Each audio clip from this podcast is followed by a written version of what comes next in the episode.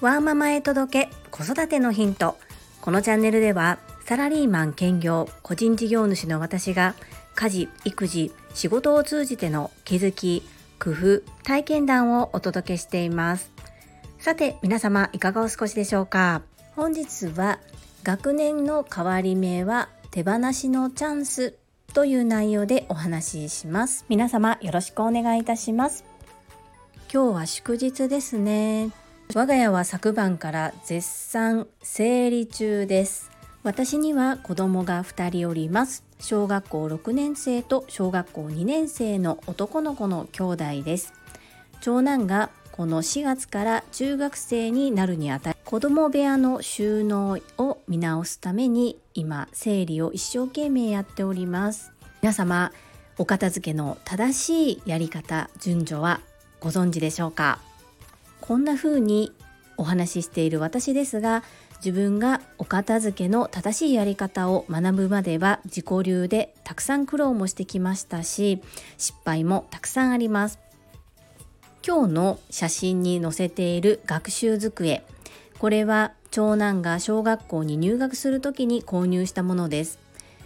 おそらく私がこの時整理収納アドバイザーになっていてお片付けの知識そして正しい整理のやり方を知っていたならばおそらくこの学習机は購入していなかったと思います。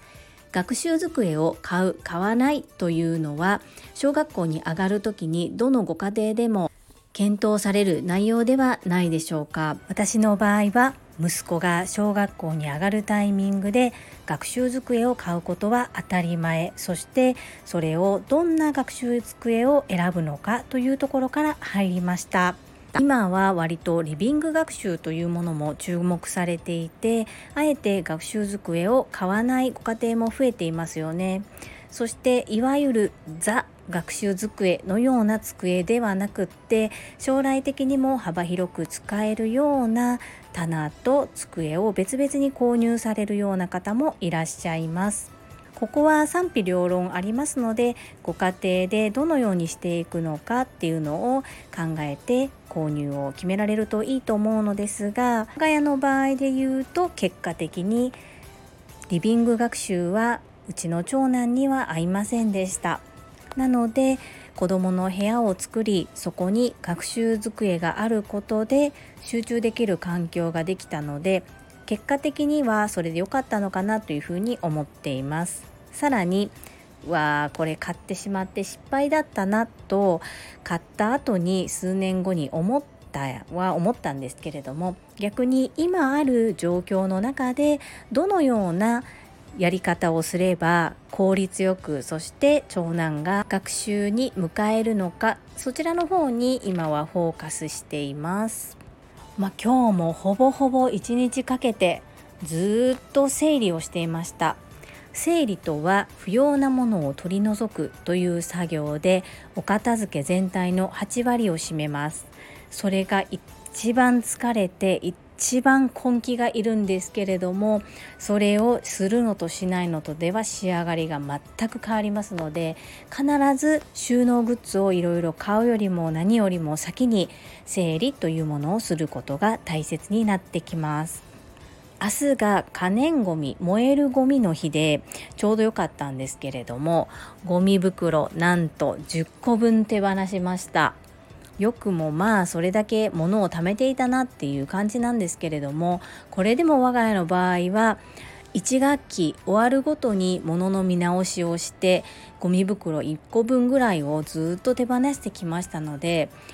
何年分もずっと貯めていた状況ではないんですね。さらに今回は小学校から中学校へ上がるということで物の持ち方もガラリと変わります。次男がまだ今小学校2年生この春から小学校3年生になりますので残り4年間学校でどのようなものがいるのかっていうのももう長男を見ていて分かっていますので長男のもので次男に使えるものは流用できますし体操服などもストックが増えてよかったなという感じでここは兄弟がいるメリットだなというふうに思っています。今日は私が仕事部屋にしているお部屋も片付ける予定だったんですけれどもかなり時間が長男に取られてしまって自分のことはちょっとまだ後回しなんですけれどもこちらも少しずつ進めていきたいというふうに思っています。一つ申し上げておきたいのが物が少ないことがいいことだったり物が少ないイコールお片付けができるということではありません。